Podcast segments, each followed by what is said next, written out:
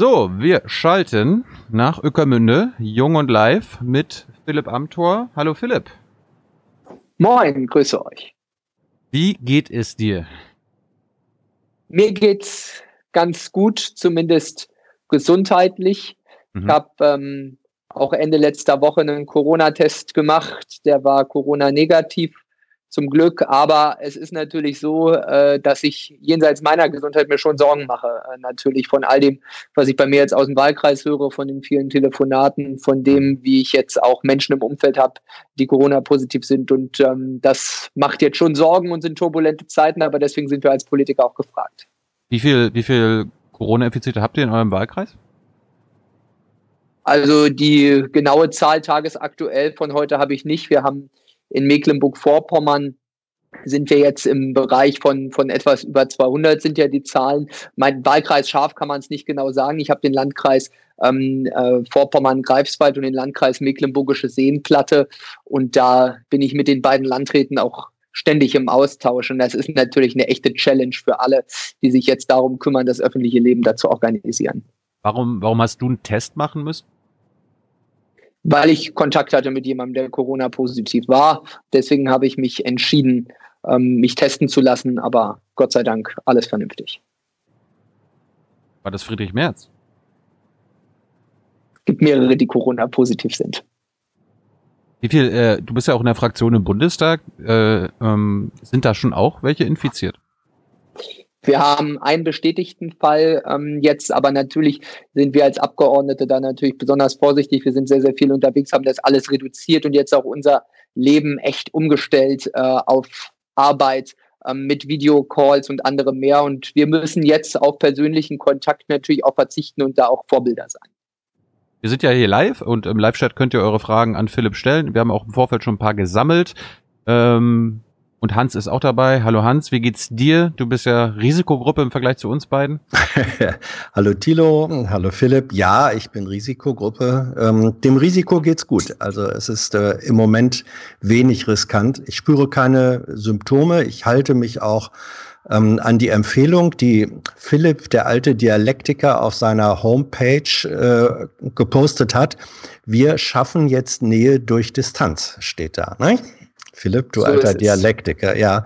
Äh, ich habe zu dem Test eine Frage, als Olaf Scholz ähm, vor ein paar Tagen sich hat testen lassen, weil er da auch irgendwie einen Kontakt gehabt hatte. Das ging relativ schnell und da gab es Leute, die sagten, ach guck mal an, bei so einem Minister oder vielleicht auch Abgeordneten, da geht das auf einmal viel zügiger mit den Tests äh, als bei uns Normalbürgern. Ist das so?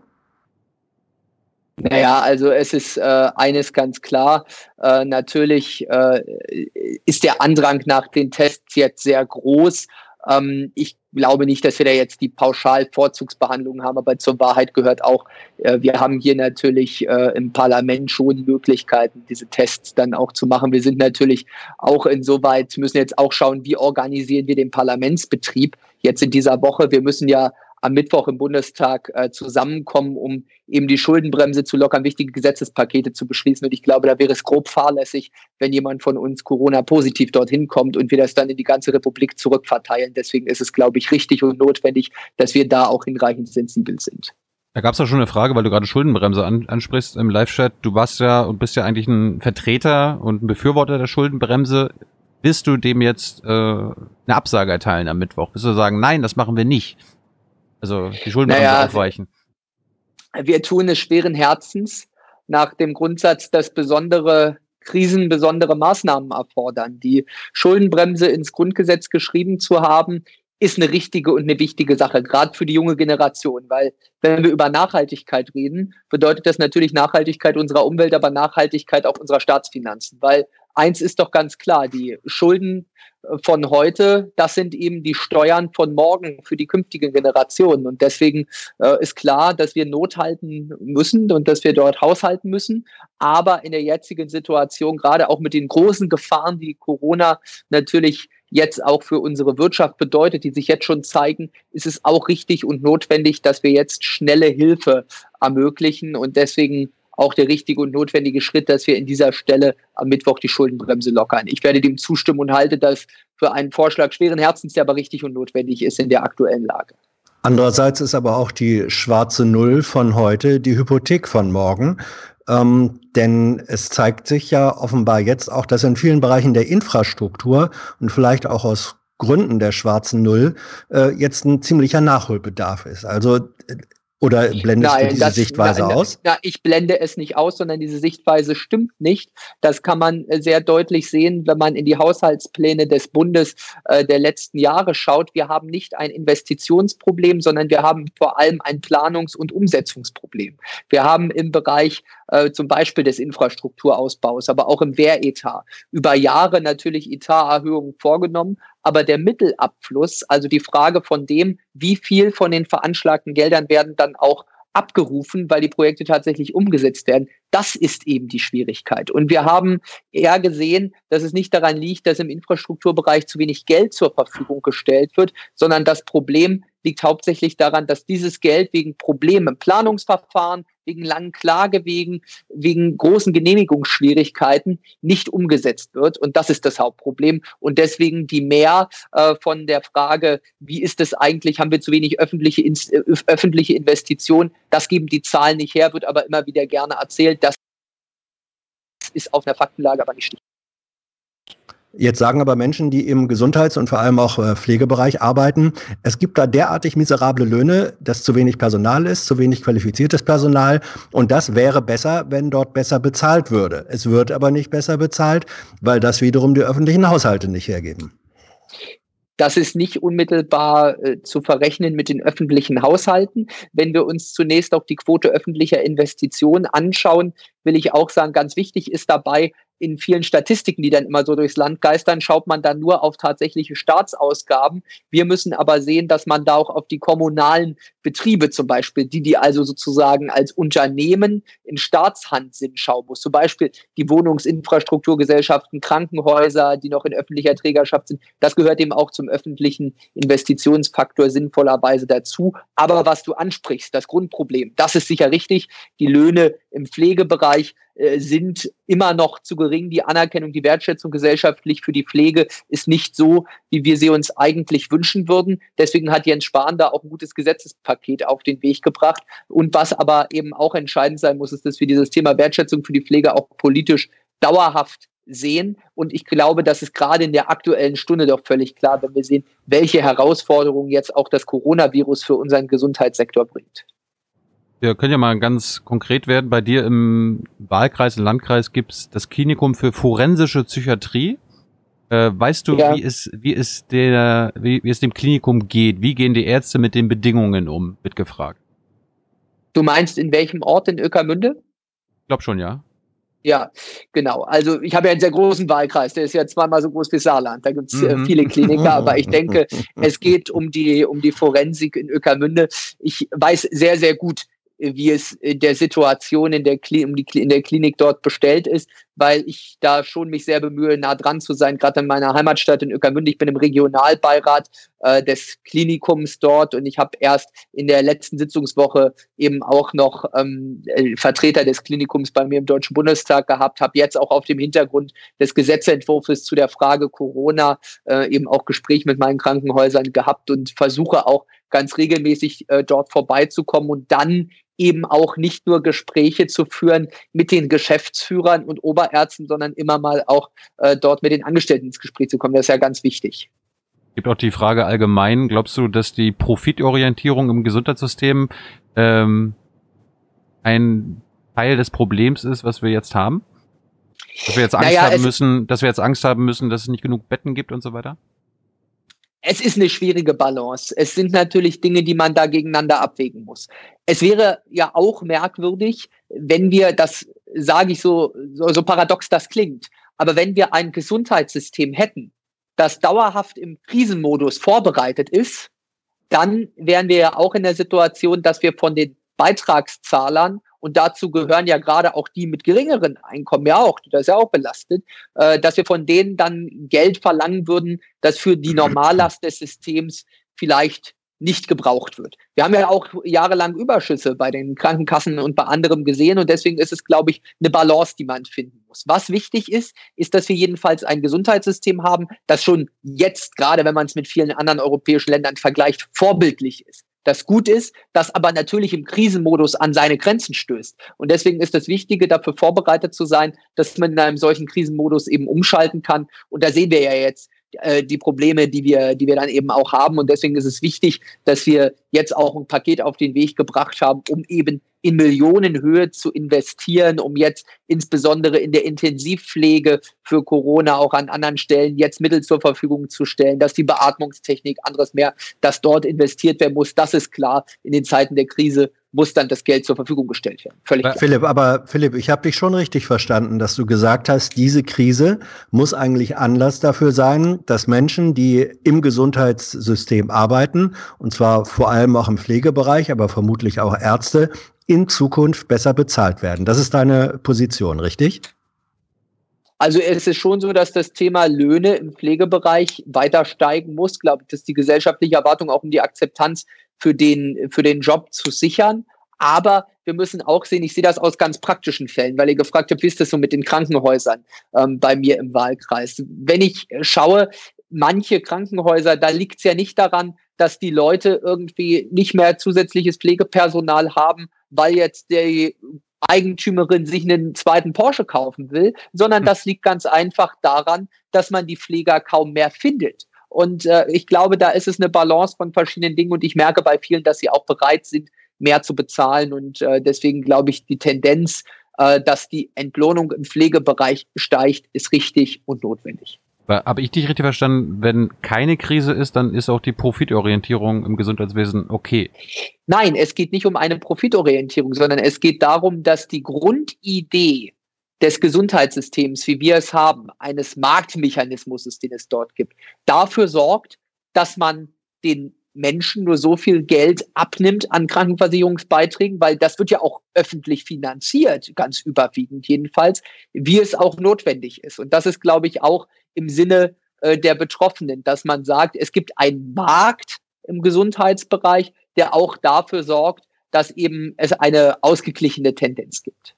Aber erleben wir nicht im Moment gerade auch auf materieller Ebene sehr drastisch und hart die Nachteile dieses Marktes, wenn zum Beispiel aus Effizienzgründen, sage ich jetzt mal, ähm, sowohl Medikamente als auch Ausrüstungsgegenstände, äh, hygienischer Schutz dort nur eingekauft wird, wo er dann ein paar Cent billiger ist.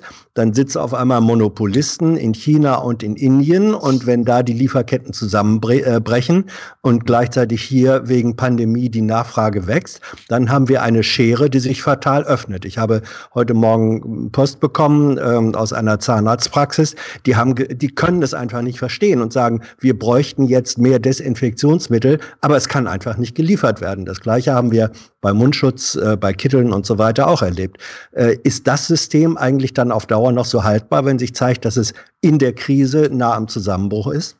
Ja, ich würde die Dinge jetzt nicht äh, sozusagen vermengen. Eine grobe Kapitalismuskritik richtig ist aber, dass uns die Krise jedenfalls zeigt, dass wir in großer Abhängigkeit von Lieferketten sind. Und das ist etwas, worauf ich auch politisch ja immer wieder hingewiesen habe. Auch etwa, wenn wir jetzt in dieser Mobilfunkdiskussion über die Beteiligung chinesischer Ausrüster gesprochen haben. Wir müssen schon schauen, dass wir sehen, dass unser Rendezvous mit der Globalisierung eben auch bedeutet, äh, dass wir in Abhängigkeiten kommen, die außerhalb unserer eigenen Steuerungsfähigkeit liegen. Und das ist ein Problem und dass wir darüber nachdenken, ist ganz sicher richtig. Deswegen ist es wichtig, dass wir vor allem auch im europäischen Markt europäische Player etablieren. Und da geht es nicht nur um Kostendruck, sondern auch die Frage, wie sind eigentlich Wertschöpfungsketten? Das ist für uns schon auch ein Thema, für mich persönlich jedenfalls, in der Bewertung auch von wirtschaftlichen Systemen.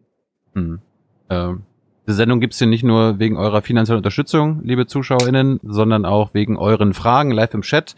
Äh, Mel from Hell möchte von dir wissen, ob du Macron zustimmst, dass gewisse Dinge nicht mehr dem Markt zu überlassen seien. Wir sind ja gerade beim Gesundheitssystem. Weil du hast ja gerade vom Markt gesprochen. Ja, ich glaube, das hat ja nicht nur Emmanuel Macron gesagt, sondern das ist die Kernidee sozialer Marktwirtschaft. Also, ich will da ganz richtig verstanden werden. Ich gehöre äh, sicherlich zu denen, die sagen, ja, wir brauchen den Markt. Das hat auch mit unserem Freiheitsverständnis zu tun. Aber es gibt eben auch Dinge, wo es der Markt alleine nicht lösen kann. Das ist die Grundidee der sozialen Marktwirtschaft, wie wir sie haben.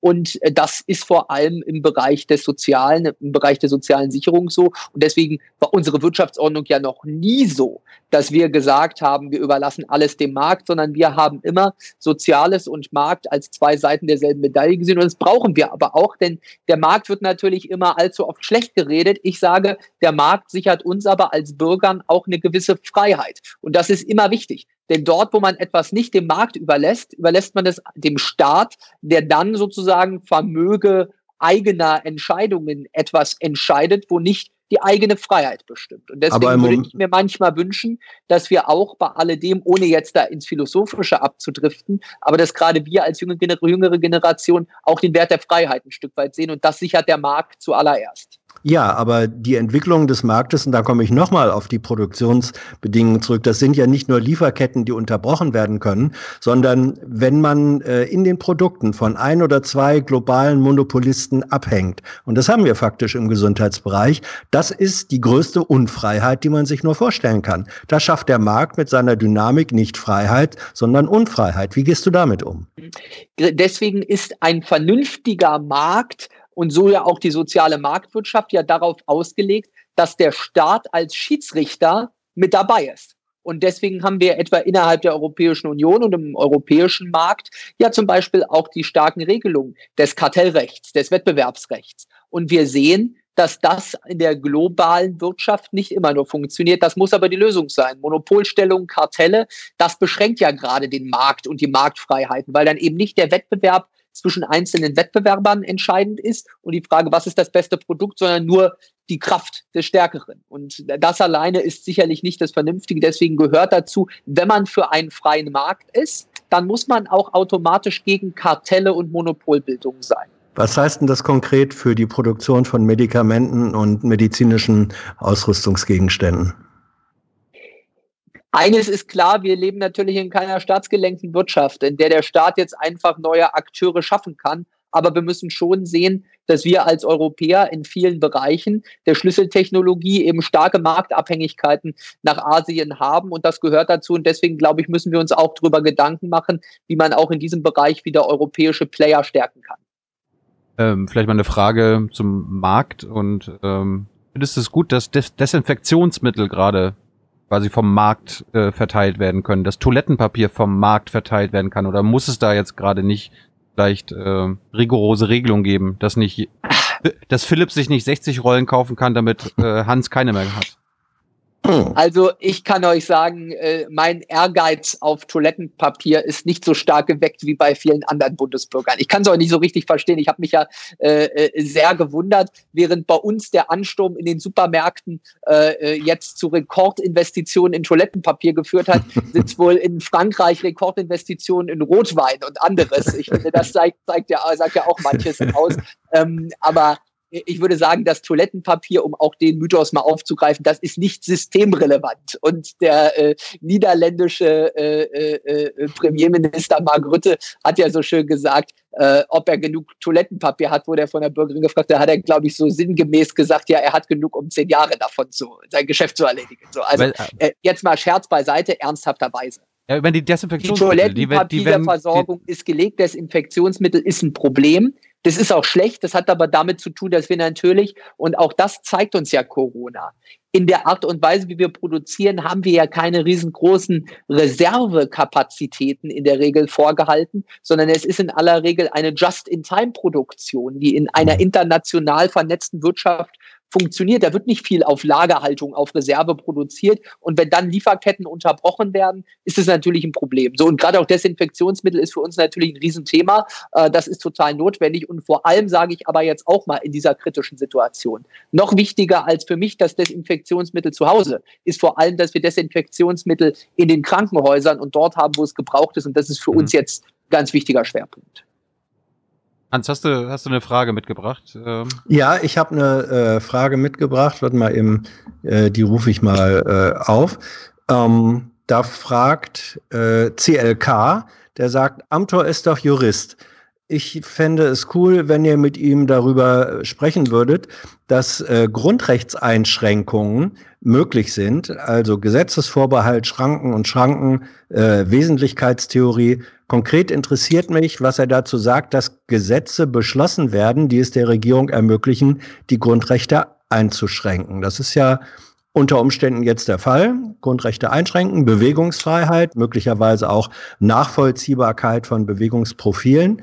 Ist das alles nur äh, sinnvoll jetzt? Muss das sein oder ist da auch was äh, Kritikwürdiges dran? So, jetzt gebt acht, dass ich nicht in eine Staatsrechtsvorlesung wechsle. Mhm. Aber Scherz beiseite, ich freue mich sehr über die Frage, weil eines ist zum Verständnis von Grundrechten wichtig. Fast jedes Gesetz, fast jedes Gesetz beschränkt Grundrechte. Das Bundesverfassungsgericht hat mal entschieden in seiner berühmten Entscheidung zum Reiten im Walde, dass selbst die Regulierung, dass man sagt, in diesem Wald darf nicht mit dem Pferd geritten werden, eine Grundrechtsbeschränkung ist, nämlich der allgemeinen Handlungsfreiheit. Das heißt, zum Verständnis muss für uns klar sein, fast immer, wenn der Gesetzgeber handelt, fast immer regelt er mit Gesetzen auch Grundrechtseingriffe. Weil die allgemeine Handlungsfreiheit, dass ich unabhängig vom Staat erstmal tun und lassen darf, was ich will, ohne dass der Staat mir das vorschreibt, ist mein Grundrecht, ist das Grundrecht aller. Und wenn der Staat Gebote und Verbote erlässt, beschränkt er die. Das heißt, Grundrechtseingriffe passieren bei jedem Gesetz. Allerdings natürlich in unterschiedlicher Intensität. Die Maßnahmen, die jetzt zu Corona verhängt werden, sind natürlich sehr, sehr grundrechtssensitiv. Wenn sie Kontaktverbote betreffen, wenn sie zum Beispiel Be Beschränkungen betreffen ähm, im Bereich der, der, der Freizügigkeit, also wo darf ich mich in Deutschland hinbewegen, wo nicht, dann sind das starke Grundrechtseingriffe. Aber, und das ist für den Juristen der wesentliche Punkt, jedes Grundrecht eines Bürgers findet seine Grenzen in den Grundrechten der anderen. Ausgenommen jetzt Menschenwürde natürlich. Der Mensch darf nie zum Objekt staatlichen Handelns gemacht werden. Aber ansonsten ist es so, dass Grundrechte der Bürger immer gegeneinander abgewogen werden müssen. Und deswegen ist es jetzt im Bereich der, des Seuchenschutzes, im Bereich von Corona zum Beispiel auch so, dass die Freiheitsrechte, ich darf hingehen, wohin ich will, eben auch abgewogen werden müssen gegen die Freiheitsrechte der anderen, gegen die Schutzpflichten, die sie vom Staat oder gegenüber dem, die der Staat ihnen gegenüber hat, zu sagen, ich schütze vor den Eingriffen in deine Gesundheit. Das heißt, wir sind immer im Bereich von Grundrechtsabwägung und in diesem Fall des großen Seuchenszenarios muss für uns natürlich klar sein, dass hier der Staat eben auch die Gesundheit der Mitbürger schützen muss. Das ist für uns die Abwägung. Aber klar sein muss auch, die Grundrechtseingriffe, über die jetzt diskutiert wird, das kann nicht der Regelfall sein. Das sind starke Freiheitseingriffe und deswegen müssen die auch abgewogen und auf den Sonderfall beschränkt sein. Hier ist es immer wichtig, sensibel vorzugehen und gerade der Schutz von Bürgerrechten in der Abwägung ist für mich natürlich ein wesentlicher Aspekt, bestimmt auch meine politische Arbeit, ganz klar. Bist ja wahrscheinlich auch verfolgen, was in anderen Ländern gerade an Grundrechtseinschränkungen passiert. Ähm Gibt es Beispiele, was, wo du sagst, das soll in Deutschland nicht passieren? Dafür werde ich nicht äh, meine Stimme abgeben. Naja, schauen wir uns mal an. Du hast doch dort eine chinesische Flagge hinter dir, oder? Sehe ich das richtig? Ja. Deutsch, oder was ist Deutsch-chinesische Freundschaft. Ja, ja. Schau dir das mal an. Da hast, dann hat man zum Beispiel ein Land, wo Freiheitsrechte Makulatur sind, nämlich nicht vorhanden. Mit Social Scoring, mit sozialer Totalüberwachung. Das ist nicht meine Vorstellung vom Staat. Das, was ich vorhin bei der Wirtschaft beschrieben habe, zum Beispiel, die Vorstellung von Freiheit, für die wir kämpfen müssen, das ist nicht eine Vorstellung, die ich irgendwie Kraft äh, der Vorstellung, den Unternehmen soll es gut gehen, beschreibe, sondern die ich beschreibe aus der Perspektive, wir wollen Freiheit vom Staat. Und ich finde, das müssen wir uns auch erkämpfen. Und diese Totalüberwachungsmaßnahmen, wie man sie in China zum Beispiel hat, wo in die Familien, in die soziale Situation überwacht wird, das halte ich für völlig inakzeptabel. Und wir können froh sein, dass wir so eine starke und funktionierende Grundrechtsordnung haben, dass sie das Bundesverfassungsgericht, aber auch die Abgeordneten im Deutschen Bundestag verteidigen. Ich meinte, ich meinte, ich meinte eher so andere europäische Staaten wie Frankreich. Du meinst jetzt mit Blick auch auf Corona. Mhm. Ja. Naja, natürlich ist es so, dass es in der Frage Ausgangssperren und wie lange und wie weit gibt es jetzt unterschiedliche Handhabungen. Ähm, ich glaube, wichtig wäre eigentlich, dass wir in dieser ganzen Frage, wenn wir jetzt auf Europa schauen, möglichst auch zu relativ ähnlichen Vorgaben kommen. Ich glaube, es muss nicht um Zwangsstandardisierung gehen, sondern es muss schon lageangepasst sein. Aber ich wünsche mir, gerade wenn wir auf Europa schauen, wünsche ich mir ganz persönlich, dass wir jetzt nicht ein Rollback machen, sondern dass wir die Stärke Europas jetzt auch in dieser Corona-Situation behalten. Deswegen würde ich jetzt auch anderen Ländern nicht viele Ratschläge erteilen. In Spanien werden Krankenhäuser oder Kliniken äh, verstaatlicht. Ähm, das ist ja auch ein Eingriff in Grundrechte, zumindest in einer äh, kapitalistisch orientierten Wirtschaft. Ähm, heute Unternehmerische wurde, Freiheiten, ne? Ja, in die unternehmerischen Freiheiten. Heute wurde in der, auch in der Presse das ins Eigentumsrecht vor allem, ja. Heute wurde in der Pressekonferenz ähm, von Scholz äh, und äh, wer war es noch? Altmaier, äh, auch nochmal diese Frage gestellt, ob sowas für Deutschland auch vorstellbar ist. Und da hat Altmaier nochmal gesagt, wir haben ja schon mal angedeutet, dass, so habe ich ihn jedenfalls verstanden, dass im Zweifelsfall so etwas auch in Deutschland denkbar ist. Für dich auch? Kannst du dir also vorstellen, dass, dass wir Privatbetriebe verstaatlichen äh, in einem bestimmten Zustand dieser Krise? Also ich habe die PK mit Peter Altmaier heute nicht gesehen. Ich habe nur bei Thilo in der Insta-Story gesehen, dass Peter Altmaier selbst mit dem Auto gefahren ist. Das habe ich gesehen. Aber äh, ich würde sagen, so genug des Werbeblocks. Ähm, aber ich habe jedenfalls die, der PK würde ich entnehmen, dass Peter Altmaier schon so kohärent sicherlich erklärt hat, ähm, wie auch die Maßnahmen sind, zu sagen, zur Rettung einzelner Unternehmen ist eine Staatsbeteiligung nicht ausgeschlossen. Das ist dann nur etwas Temporäres. Das würde nicht Vergesellschaftung heißen, weil Vergesellschaftung, Enteignung heißt, ein Eigentumswert wird entzogen. Das muss, das sieht auch die grundgesetzliche Ordnung vor, kann nicht der Regelfall sein, kann auch sozusagen nicht irgendwie zum normalen Instrumentenbesteck des Staates gehören. Aber eines ist wichtig, wenn Unternehmen, die von System relevant sind, dazu gehören Medizinproduktehersteller, Krankenhäuser, wenn die jetzt in eine wirtschaftliche Schieflage geraten oder auch andere Unternehmen in eine Schieflage geraten, dann müssen wir natürlich die stabilisieren, indem der Staat sich zum Beispiel dann als Aktionär beteiligt. Das ist sozusagen die Frage von Staatsbeteiligung und ich gehe davon aus, Darüber hat Peter Altmaier gesprochen. Das ist etwas anderes. Da geht es nicht darum, dass man einen Hoheitswert entzieht als Staat, sondern da geht es darum, dass der Staat wirtschaftlich Beteiligung absichert, um Unternehmen und ihre Liquidität zu sichern. Und diese Beteiligung, diese Staatsbeteiligung würden dann natürlich auch in dem Fall typischerweise im Fall einer Regesundung der Wirtschaft wieder privatisiert werden. So wäre jedenfalls mein Grundverständnis. Nehmen wir mal ein Beispiel. Deutsche Airlines zum Beispiel. Lufthansa, könnte ja passieren, ja. es ist realistisch, dass Lufthansa bald Hilfe braucht. Äh, würdest du diese Hilfe an Bedingungen knüpfen und wenn ja, welche? Also erstmal wünsche ich mir, dass der Schaden für die deutsche Lufthansa so gering wie möglich sein wird. Sie ja. ist absolut relevant. Die Lufthansa ist ein Aushängeschild deutscher Qualität, ist ein enorm wichtiges Unternehmen für uns und gerade auch Deutschland muss in dieser wichtigen Schlüsseltechnologie eben auch präsent sein. Deswegen geht es uns natürlich darum, dass wir die Lufthansa stabilisieren würden. Klar ist aber auch immer, äh, wenn der Staat sich irgendwo beteiligt, muss das natürlich Konditionen und Voraussetzungen haben. Aber wie gesagt, ich wünsche mir solche Szenarien nicht, sondern ich wünsche mir, dass die Lufthansa möglichst turbulenzfrei oder möglichst mit geringen Turbulenzen durch diese Situation kommt. Ich weiß aber, es wird schwer. Das wünschen wir uns ja auch, aber ich, ich denke da zum Beispiel, wir haben ja nicht nur die Corona-Krise, wir haben ja noch eine langfristige Krise wie, die, wie den Klimawandel. Man könnte ja der Lufthansa sagen, okay, wir helfen euch, ihr überlebt, ihr, ihr lasst eure Mitarbeiter alle bei euch im Unternehmen, aber die Bedingung ist, zum Beispiel, in 15 Jahren fliegt ihr sauber. Wenn ihr das nicht macht, seid ihr, seid ihr weg. Also ich würde erstmal stark dagegen opponieren, jetzt Lufthansa im Bereich des Klimas den schwarzen Peter zuzuschieben, denn die sind eine super die innovative haben, die haben schon Eine Rolle, die haben schon eine bedeutende ja, Rolle. Natürlich, da, ja. klar, weil sie, weil natürlich hat äh, die Lufthansa eine stärkere Relevanz für den Klimawandel als ein Fahrradhersteller. Das ist klar.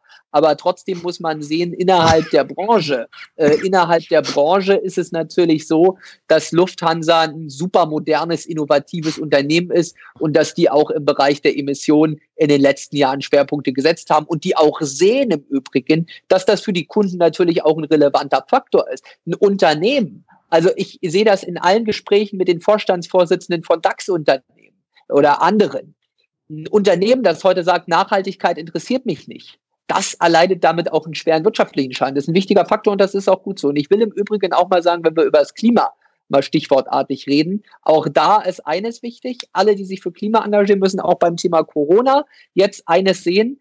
Es ist ganz wichtig, diejenigen, die zum Beispiel sagen, naja, Corona betrifft meine Generation nicht. Wer das als Jüngerer sagt, das ist so, als wenn die Älteren sagen würden, naja, Klimawandel interessiert mich nicht, betrifft meine Generation nicht. Also mhm. deswegen auch bei dem Thema Zusammenhalt ist jetzt angesagt. Du hast aber, aber, aber eben, Tilos, Entschuldigung. Ja, genau, die Frage hast du jetzt, glaube ich, mit Nein hast beantwortet. Du nicht beantwortet. Ja, oder ne, ich habe jetzt äh, Nein draus gehört, also keine Bedingung Nein, in Sachen also, sauber fliegen. Was heißt denn, also ich, wir müssen schon sehen, wie man da Konditionen setzt, aber was heißt denn sauber fliegen? Da würde ich jetzt erstmal sagen, ich bin dagegen, dass man jetzt pauschal sagt, die Lufthansa ist nur der, der, der größte Umweltsünder, der hier rumfliegt, sondern es ist erstmal ein innovatives Unternehmen und ich glaube, im Moment gibt es sowohl für die Aktionäre als auch für diejenigen, die gerne eine Fluginfrastruktur in Deutschland haben möchten, sozusagen auch Themen, die existenzsichernd erstmal für das Unternehmen sind.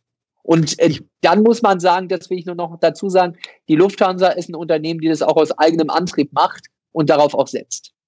Ich möchte ähm, für dieses, um dieses Verhältnis Staat, Politik, Produktion, Wirtschaft äh, aufzugreifen, in den USA hat der Präsident die Möglichkeit, Kriegswirtschaft äh, anzuordnen. Die, das wird im Moment an Trump rangetragen. Er sperrt sich noch dagegen, aber er könnte verfügen, dass bestimmte Unternehmen existenzwichtige Produkte herstellen, ähm, wie Schutzkleidung, wie Medikamente und so weiter. Ähm, Trump will das im Moment offenbar noch nicht, aber es kann dennoch passieren. Gibt es solche Möglichkeiten der Anordnung, der Umstellung von Produktion auch in Deutschland? Äh, gibt es sie? Wo sind die geregelt? Wenn es sie nicht gibt, müsste es sie geben? Also das gibt es bedingt. Ähm, es ist so, wir haben in Deutschland äh, eine Notstandsverfassung, die uns für den Notstand besondere äh, Möglichkeiten schafft, unter anderem auch die Vergesellschaftung, Verstaatlichung von Unternehmen, von Schlüsselindustrie und anderem mehr. Dieser Notstand in der Verfassung kann weitestgehend aber nur im Verteidigungs- oder Spannungsfall aktiviert werden. Das setzt eine militärische Bedrohung von außen in der Regel voraus. Also das ist gemacht, typischerweise, das kommt aus, den, äh, aus dem Ende der 60er Jahre, diese Grundgesetzänderung, die Notstandsgesetze. Das ist so aus dem Fall noch aus der alten Denke im Kalten Krieg. Jetzt steht der Russe auf einmal vor Berlin, was machen wir? Ähm, und äh, da ist es natürlich so, äh, dass diese Regelungen heute nicht unmittelbar anwendbar sind. Ähm, die Fälle, die wir jetzt haben, für den solchen Katastrophenfall, da gibt es zum Beispiel sozusagen den Einsatz der Bundeswehr nach Artikel 35 im Amtshilfeverfahren und so, aber ansonsten die, dieses Kriegsrecht sozusagen, das im solchen Fall zu aktivieren, sieht das Grundgesetz nicht vor. Aber ich will auch sagen, das ist im Moment auch nicht irgendwie eine theoretische Option. Unser Grundgesetz ist äh, handlungs- und rüstfähig auch für die jetzige Situation. Lass mal noch eine Frage einfließen hier von Diet aus dem Chat. Äh, will auch noch mal was zu den Auflagen für Unternehmen wissen in Sachen Staatshilfen. Wärst du dafür, dass Aktienrückkäufe und Managerboni eingeschränkt werden?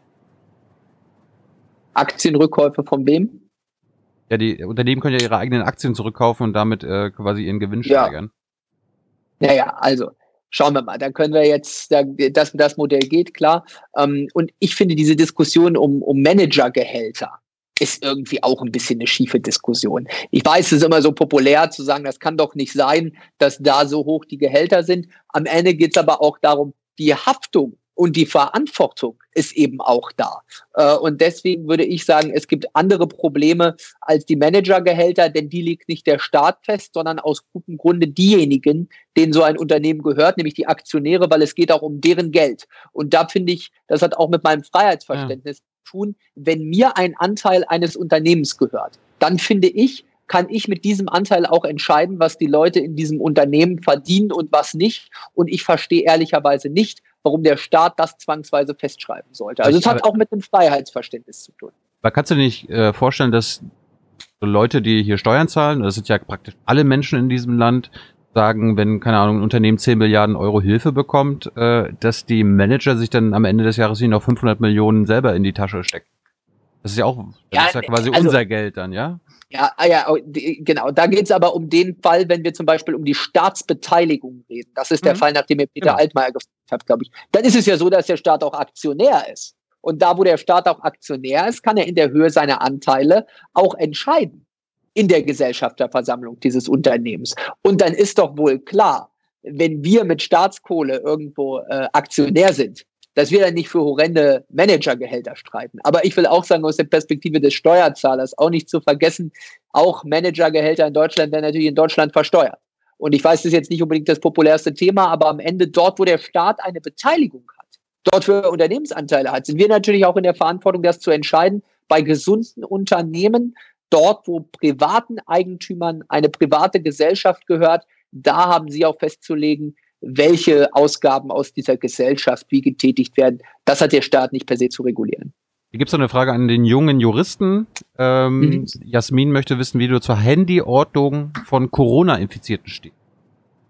Ja, das ist datenschutzrechtlich natürlich eine problematische Angelegenheit. Deswegen hat sie die Bundesregierung auch sehr, sehr, sehr genau geprüft. Der Datenschutzbeauftragte der Bundesregierung, der ehemalige Bundestagskollege Kelber, der ist nun wirklich nicht bekannt dafür, dass der irgendwie zu schluderig mit, äh, mit dem Datenschutz umgeht, sondern der hat uns als Innenpolitikern häufig sozusagen gesagt, das geht zu weit, das geht zu weit, jenes geht zu weit, hat aber in diesem Fall jetzt der Weitergabe der Daten ähm, äh, von der Telekom sogar gesagt, das geht datenschutzrechtlich, das würde ich rechtlich nach meiner Bewertung auch teilen, denn der entscheidende Punkt ist, dieser Datensatz von der Telekom ist vollkommen anonymisiert. Das heißt, über diese Daten kann nicht zurückverfolgt werden können, wer wer ist. Und das ist auch eine ganz entscheidende Frage, weil die Qualität des Grundrechtseingriffs bemisst sich natürlich gerade im Bereich des Datenschutzes in der Frage, welche Rückwirkung hat das auf die eigenen Persönlichkeitsrechte. Dort, wo es aber darum geht, dass Daten anonymisiert, nicht zurückverfolgbar, nicht zuordnenbar übermittelt werden können, und das auch noch um einen Beitrag zur Seuchenbekämpfung zu schaffen. Dass das aus meiner Sicht eine plausible Grundrechtsabwägung und das ist in diesem Fall auch datenschutzrechtlich rechtmäßig.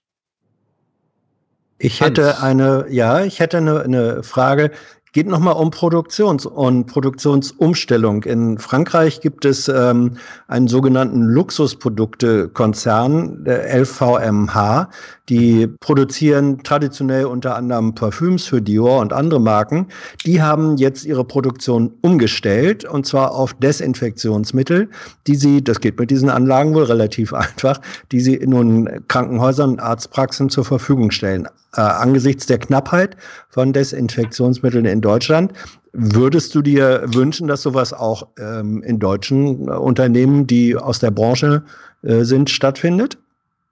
Also mit der Frage habe ich mich jetzt nicht äh, vertieft beschäftigt. Dieser Fall in Frankreich scheint aber ganz spannend, würde ich mal nachlesen. Jedenfalls ist mhm. jetzt mal eins klar. Selbst in der von euch vermeintlich kritisierten kapitalistischen Ordnung, wenn man jetzt sagen kann, man hat die Mittel, um Desinfektionsmittel herzustellen. Wäre man doch blöd, wenn man es jetzt nicht täte weil da natürlich eine gigantische Nachfrage da ist. Und deswegen, ich fände das gut, wenn man Kapazitäten für die Produktion von Desinfektionsmitteln schafft, ist es im Übrigen nicht nur aus einer Wirtschaftslogik, sondern vor allem aus einer gesellschaftlichen Verantwortungslogik super sinnvoll. Ich glaube ja, die Gewinnspanne ist bei Parfüm dann immer pro Liter doch noch ein bisschen höher als bei Desinfektionsmitteln. naja, ich, glaube, aber die Leute, ich glaube, die Leute haben jetzt im Moment aber äh, ja. äh, einen höheren Bedarf an Desinfektionsmittel als an Dior-Parfum. Ja, es gibt äh, eine Frage zum Kurzarbeitergeld von Fabian Prabel. Ja. Das ist ja aktuell bei 60 Prozent, in anderen Fällen bei 67 Prozent des Nettolohns. Ja. Äh, in Frankreich wird der volle Lohn, also 100 Prozent gezahlt. Äh, Fabian Pramel will wissen, wieso blockiert die Union die Erhöhung des Kurzarbeitergelds? Bist du dafür, dass das auf 100 Prozent steigt? Was heißt denn blockieren? Wir müssen schon sehen, ich habe das deutlich gemacht bei der Frage, so wie wir das Geld, das Geld verteilen, müssen wir natürlich auch sehen, schon jetzt ist das, was wir zur Verfügung stellen, natürlich eine große Belastung auch für die, für die Haushalte, das ist auch vernünftig und richtig in der Situation. Aber die Regelung fürs Kurzarbeitergeld, die wir jetzt erstmal geschaffen haben, schafft erstmal eine vernünftige, schnelle Grundlage. Aber natürlich ist das völlig hart. Ich will das sagen, ich habe äh, in den letzten Tagen mit Menschen aus meinem Wahlkreis telefoniert, mit gestandenen Unternehmern, die sagen, Mensch, unter Tränen mussten die ihre Leute in Kurzarbeit schicken auf der Insel Usedom, weil die Hotels nicht mehr betrieben werden können. Ich habe mit Leuten selbst telefoniert, die sagen, jetzt bekomme ich Kurzarbeitergeld am Ende des Monats, war sonst schon nicht mehr so viel Lohn übrig und wie soll es jetzt weitergehen? Wie soll ich die Verbindlichkeiten bedienen? Und natürlich ist das ein Thema, aber ich glaube, wir müssen jetzt ähm, auch sehen, zur schneller Handlungsfähigkeit zu kommen und jetzt in einem ersten Schritt mit dem Kurzarbeitergeld erstmal das Notwendige zu überbrücken. Aber natürlich ist klar, äh, im Anschluss an diese Corona-Krise wird für uns natürlich auch eine große wirtschaftliche Problematik stehen und auch eine große soziale Problematik. Und da müssen wir schauen, wie wir das jetzt lösen können. Philipp, äh, kurz bevor wir jetzt in diesen Live-Chat eingestiegen sind, äh, hat deine Ministerpräsidentin Manuela Schwesig in einem Live-Interview gesagt. Hans, unsere. Ja, eure. Ähm, in einem Live-Interview gesagt, dass besonders in den ostdeutschen Bundesländern, weil da die Löhne immer noch niedriger sind als im Westen, ähm, das Kurzarbeitergeld nicht ausreicht. Und deswegen schlägt sie vor, dass speziell für Menschen in den äh, neuen Bundesländern da aufgestockt wird. Äh, unterstützt, ist das ein, also der Befund ist ja so, die Löhne sind niedriger. Unterstützt du einen solchen Vorschlag, also Aufstockung des Kurzarbeitergeldes im Betrag, vor allem für Menschen aus den neuen Bundesländern?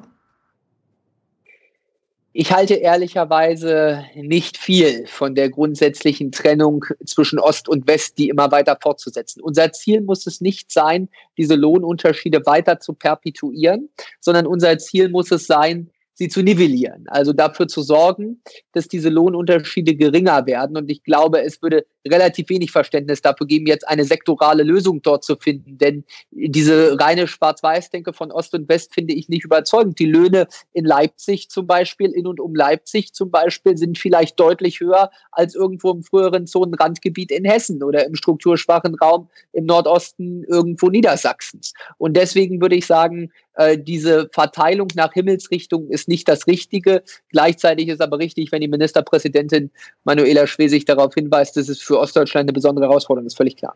Äh, ich habe mit Olaf Scholz heute in der PK darüber auch gesprochen, äh, was mit den anderen 40 Prozent des Nettolohns sein soll. Und da sagt die Bundesregierung und auch die CDU und die SPD, die wünschen sich, dass die Unternehmen das aufstocken. Nun machen das aber nicht alle Unternehmen. Und Hans-Peter will von dir wissen, wie du dazu stehst, dass es keine gesetzliche Pflicht zur Aufstocken des Kurzarbeitergeldes. Also das, der, naja. der, ein, der eine Arbeitnehmer bekommt weiterhin 100 Prozent, 60 vom Staat, 40 vom Unternehmen und ein anderer Arbeitnehmer hat halt Pech, wenn der, wenn der Unternehmer sagt, nö, die 40 Prozent zahle ich jetzt nicht.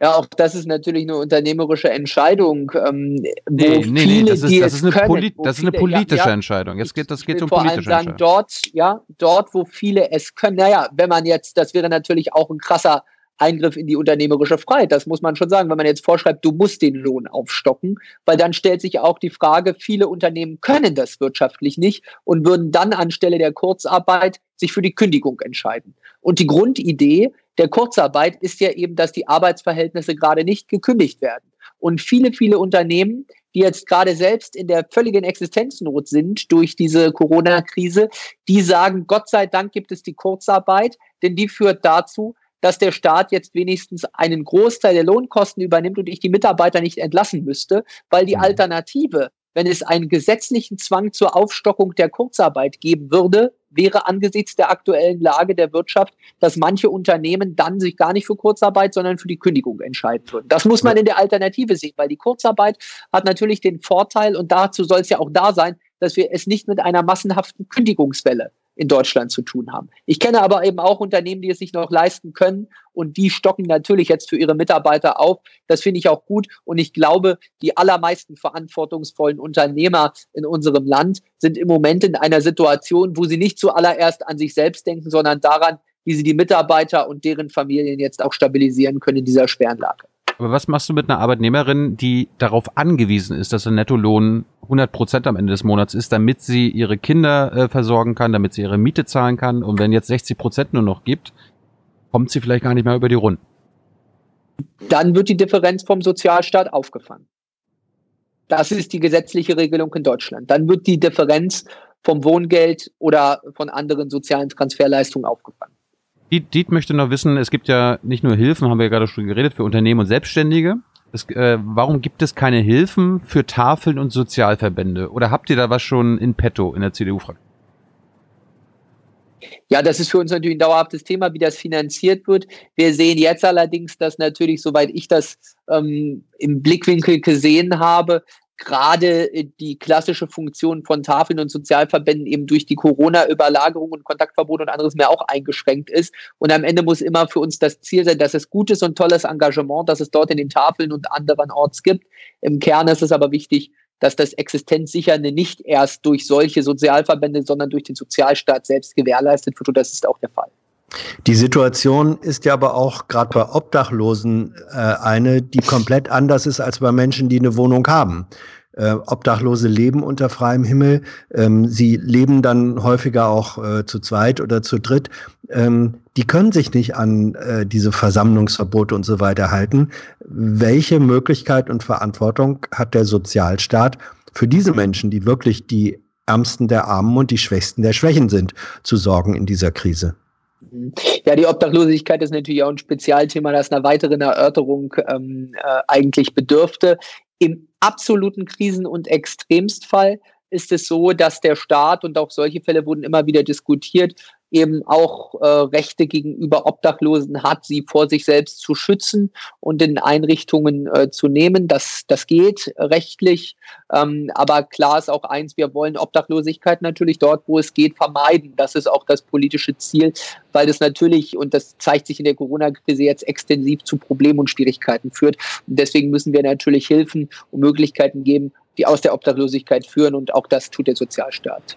Ähm, hier kommt eine Frage im Chat. Äh, engagierst du dich vor Ort in Öckermünde in deinem Wahlkreis für die Ärmsten, die Obdachlosen gerade?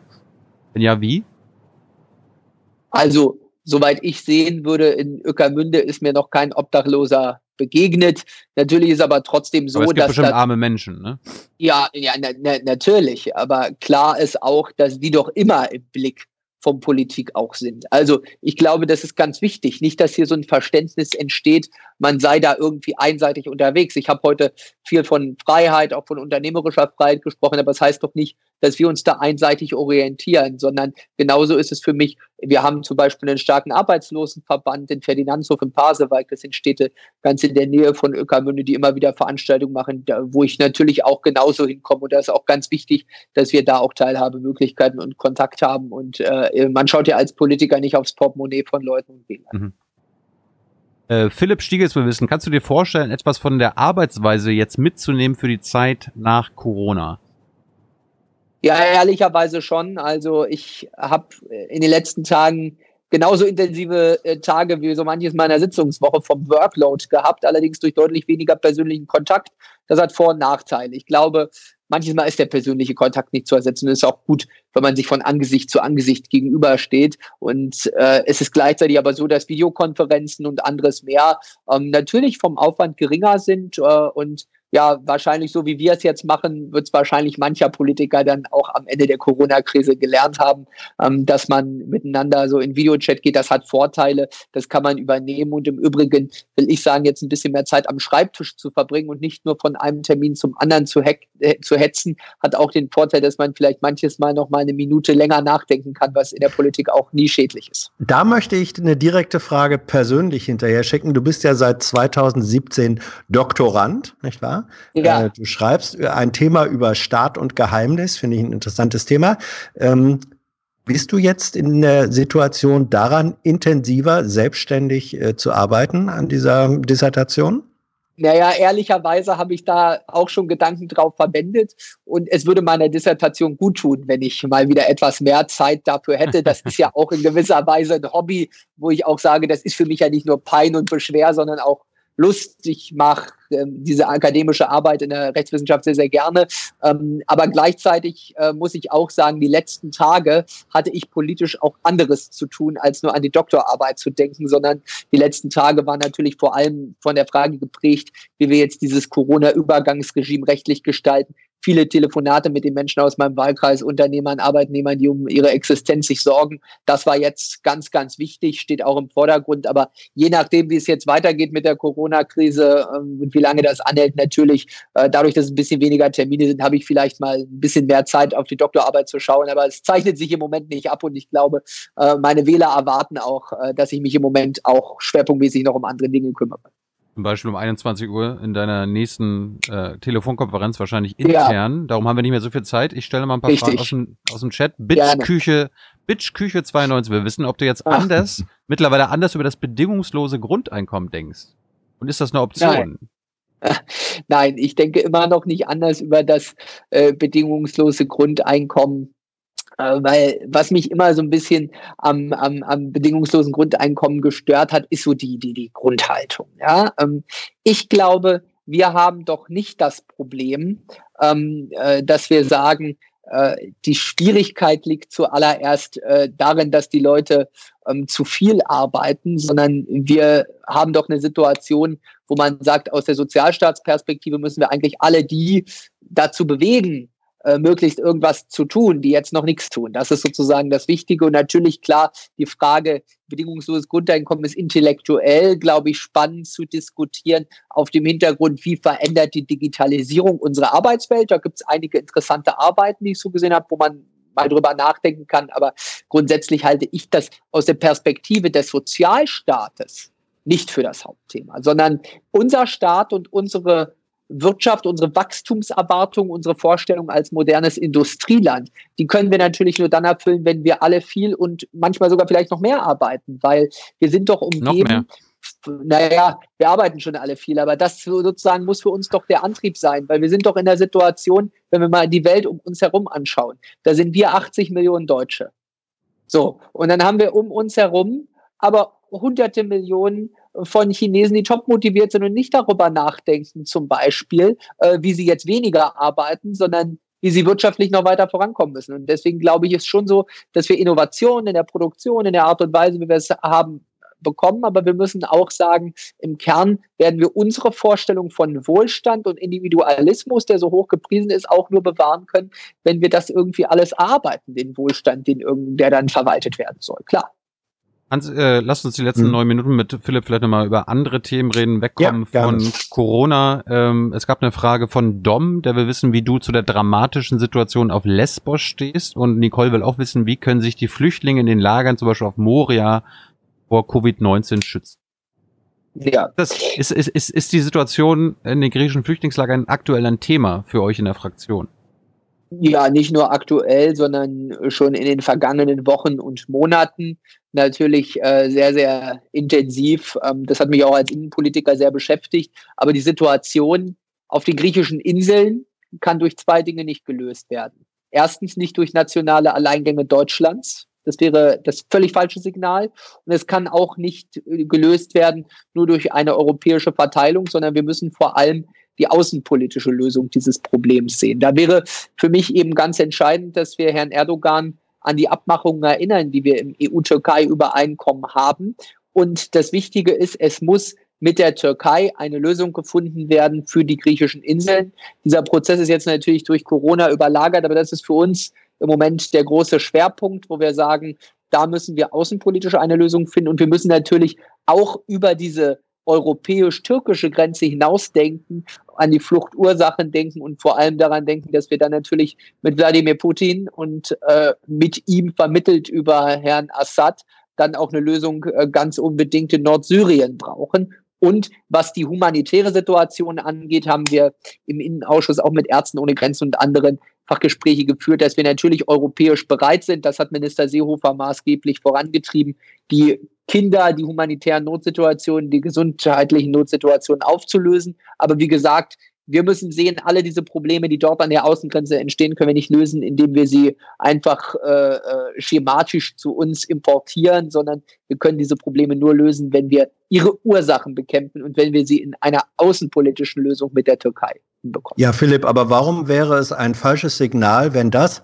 was viele deutsche Kommunen angekündigt haben als Bereitschaft, zu sagen, wir nehmen ähm, Kinder, Jugendliche, äh, aus den Flüchtlingslagern auf bei uns. Wir haben die Kapazitäten dafür. Das ist ein humanitärer Akt. Warum wäre dieser humanitäre Akt, der, wenn diese Menschen äh, nach Deutschland kommen, schwerpunktmäßig, warum wäre das in der reduzierten Form falsches Signal? Es ist natürlich eine sehr, sehr populistische Forderung, die dort manche Kommunen haben. Denn zur Wahrheit gehört doch ganz ehrlich, viele sagen, ja, wir nehmen die auf. Die Frage ist, wer trägt die Kosten? die tragen die Kommunen, die zu dieser Aufnahmebereitschaft, äh, die, sie, die sie signalisieren, in der Regel nicht. Und hinzu kommt auch, das haben wir doch an vielen Stellen in Europa gesehen. Der Bürgermeister von Valencia hat doch bei diesem ganzen Thema Seenotrettung auch immer gesagt, Valencia ist eine weltoffene Stadt, hier soll jeder kommen, wir nehmen die auf. Das war auch immer schön und gut, aber die Realität war, dass wenige Tage später die allermeisten, die dann in Valencia von Bord gegangen sind, irgendwo in Deutschland angekommen sind. Und deswegen ist doch das Problem, wir müssen hier doch eine Lösung finden, die Humanität und Steuerung und Ordnung zusammenbringt. Und das können wir auch. Und deswegen haben wir diese europäische Lösung gefunden, zu sagen, wir agieren nicht einseitig, nur als Deutsche, sondern zusammen mit anderen europäischen Ländern. Und wenn wir schon sagen, es wäre falsch, als Deutsche einseitig zu agieren, dann ist es doch erst recht falsch, als einzelne Stadt zu meinen, dieses Problem zu lösen, sondern das müssen wir so angehen in der Dimension, die es auch hat, nämlich in der gemeinsamen Gemeinschaft als Europäer. Ja, das ist ja aber ein Netzwerk äh, von Kommunen, das sind ja viele und du nennst die echt, ähm, du nennst die echt populistisch, wenn sie helfen wollen? Jetzt kann man den Begriff natürlich negativ verwenden. Populistisch heißt, das sind Forderungen, die gut klingen, aber auch eine Kehrseite haben. Und ich würde sagen, das hat auch Kehrseiten. Ich finde das Ansinnen der allermeisten, das muss man sagen, ist ja aller Ehre wert. Und es ist auch gut und richtig, dass wir als Deutsche Humanität zeigen. Und da können wir auch stolz drauf sein. Und da sind wir diejenigen, die das zuvörderst und zuallererst und im stärksten Maße innerhalb der Europäischen Union tun. Und gerade deswegen war Minister Seehofer ja auch treibende Kraft, jetzt eine Lösung zu finden, auch eine humanitäre Lösung zu finden, zu sagen, wir verteilen humanitäre Notfälle dort um, gemeinsam als Europäer. Aber ich glaube, es greift doch zu kurz zu glauben, dass man dieses Problem nur und alleine sozusagen aus einer kommunalen Perspektive lösen kann. Es ist ein Thema, wo wir als Bund und wo wir in einer außenpolitischen Verantwortung stehen. Und das muss man deutlich machen. Das Engagement Einzelner freut mich hingegen. Das heißt, die Kinder können erst auf Hilfe von uns hoffen, wenn es ein europäisches System gibt, europäische Solidarität. Nicht jetzt in dieser Ausnahmesituation sofort helfen. Es gibt Soforthilfe in der humanitären Situation, nur müssen wir eben mit einer Verteilung aufpassen, dass das nicht unabgestimmt einseitig funktioniert diese Koalition der Willigen, über die Horst Seehofer immer gesprochen hat, die beinhaltet natürlich nicht, dass wir alle europäischen Länder final überzeugen, sondern dass wir mehrere haben, die Bereitschaft signalisieren. Und ich bin froh, dass das einige unserer Partnerländer mit uns teilen. Gut, Hans, vielleicht hast du gleich nochmal eine Frage. Äh, ein oder zwei finale Fragen haben wir noch Zeit. Ich mach's nochmal ganz kurz. Alexander will auf Alexander Krupper auf Twitter will wissen, wann denn jetzt endlich das CDU-Antwortvideo auf Rezo erscheint. Wird das jetzt, wird das jetzt in der Corona-Zeit endlich online gehen? Wartet, ich zeig's euch. Nein, Scherz. Also ähm, es ist doch so. Äh, ich glaube, das Video, das ist jetzt schon äh, schon so kalter Kaffee, äh, was aber wichtig Offensichtlich ist. nicht. Ich na, ich glaube aber, ich glaube aber, es hat sich gezeigt, die CDU hat jetzt daraus gelernt. Äh, wir können mittlerweile auch Selbstironie im Internet äh, und wissen auch, wie man damit umgeht. Äh, und ich habe persönlich ja auch ein paar Rückschlüsse draus gezogen, bin jetzt auf Instagram unterwegs, mache solche Formate wie mit euch und glaube, das ist auch total wichtig. Meine Frage ist. Ähm, Moment, Moment, wenn wir jetzt Achso, Entschuldigung. Wie ist das ja. denn, der, der, das CDU-Pferderennen, wenn es um den Vorsitz, den Bundesvorsitz geht? Das ist ja jetzt erstmal ausgesetzt. Du willst ja aktuell oder wolltest bis vor kurzem auch CDU-Vorsitzender in meiner Heimat das in Das bleibt auch so. Wann äh, habt ihr das jetzt auch vertagt, die Entscheidung? Ja, natürlich, weil ich glaube, es gibt im Moment wirklich wichtigere äh, Themen für die Menschen als das. Niemand könnte es verstehen, wenn wir sagen, soziale Kontakte auf ein Minimum reduzieren und wir führen jetzt einen Parteitag durch. Und ich glaube, in der aktuellen Lage, wo wir drohende Firmeninsolvenzen haben, Menschen in Kurzarbeit, äh, viele gesundheitliche Probleme fürs Kranken, fürs Gesundheitssystem. Da hätte doch niemand Verständnis, wenn wir jetzt sagen, da geht es zuallererst um Posten und die Frage, wer wird Landesvorsitzender der CDU in Mecklenburg-Vorpommern. Meine Gut, Frage letz, ist, wenn, letzte Frage, Hans. Ähm, ja, letzte Frage. Äh, wenn du dir vorstellst, dass halbes Jahr oder wann auch immer einem Jahr diese Krise weitgehend vorüber ist, was bleibt davon als größte Veränderung in der deutschen Politik, inhaltlich wie in der Durchführung? Naja, ich glaube, es sind mehrere Lehren, die wir daraus ziehen müssen. Einerseits für die Frage, wie sind wir eigentlich gewappnet für den Krisenmodus? Da gibt es eine ganze Reihe äh, von Friktionen, die wir doch gesehen haben im Föderalismus, in der Frage Bund und Länder einheitliches Handeln. Welche Rolle hat der Bund dort? Ich glaube, da muss man äh, sich noch manche Gedanken machen, dass wir dort vielleicht eine stärkere Rolle bekommen können. Wir müssen uns fragen, wie sieht es eigentlich aus mit der Belastungsfähigkeit des Gesundheitssystems in Krisensituationen und wie schnell kann man von der Normallage in die Krisenlage umschalten? Und wir müssen uns natürlich auch fragen, welche Folgen hat eigentlich unsere global vernetzte Wirtschaft im Moment auch für die Übertragbarkeit von Krankheiten und für die exponentielle Veränderung und Verschiebung von Krisen. Ähm, denn dass wir dort auch starkes Europa brauchen, Vorbereitung, das ist, glaube ich, ganz, ganz entscheidend. Und ich wünsche mir natürlich, dass jenseits dieser politischen Fragen dann auch steht am Ende der soziale Zusammenhalt. Der hat funktioniert bei Corona, der zwischen den Generationen, der zwischen unterschiedlichen Regionen. Ich glaube, das wäre was, wo wir dann stolz drauf sein können, wenn das funktioniert. Philipp, wir bedanken uns für deine Zeit. Du musst weiter. Ich hoffe, dass es deiner Familie, deinen Großeltern, deinen Eltern auch weiter in Zukunft äh, gut gehen wird. Halte sie gesund und ähm, Hinweis an unsere Zuschauer. Uns gibt's nur durch eure finanzielle Unterstützung.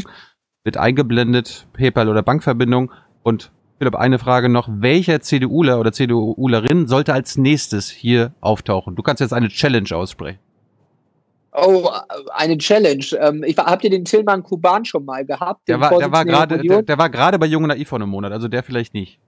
Ah, Tillmann ist aber cool, den kann ich immer empfehlen. So, muss ich, wen, wen, wen können wir denn noch? Ähm, du kannst auch Manuel äh, Schwesig vorschlagen, natürlich. Ja, ist die in der wenn, CDU? Wenn jetzt, wenn, wenn ihr CDU-Leute fragt, kann ja. ich immer mal sagen, schaut nicht immer nur auf die bekannten äh, äh, Leute, die so oft äh, äh, Twitter-Shitstorms abbekommen wie ich, sondern nehmt doch auch mal meinen lieben Bundestagskollegen, zum Beispiel Christoph Bernstiel aus Halle, ist Innenpolitiker, auch guter Typ, auch bisschen jünger, wäre meine Empfehlung. Ich habe es mit ihm nicht abgestimmt, aber äh, wie gesagt, vielleicht interessant. Ich sag euch auch, bleibt alle gesund. Vielen Dank, ist ein schönes Format, mir hat Spaß gemacht.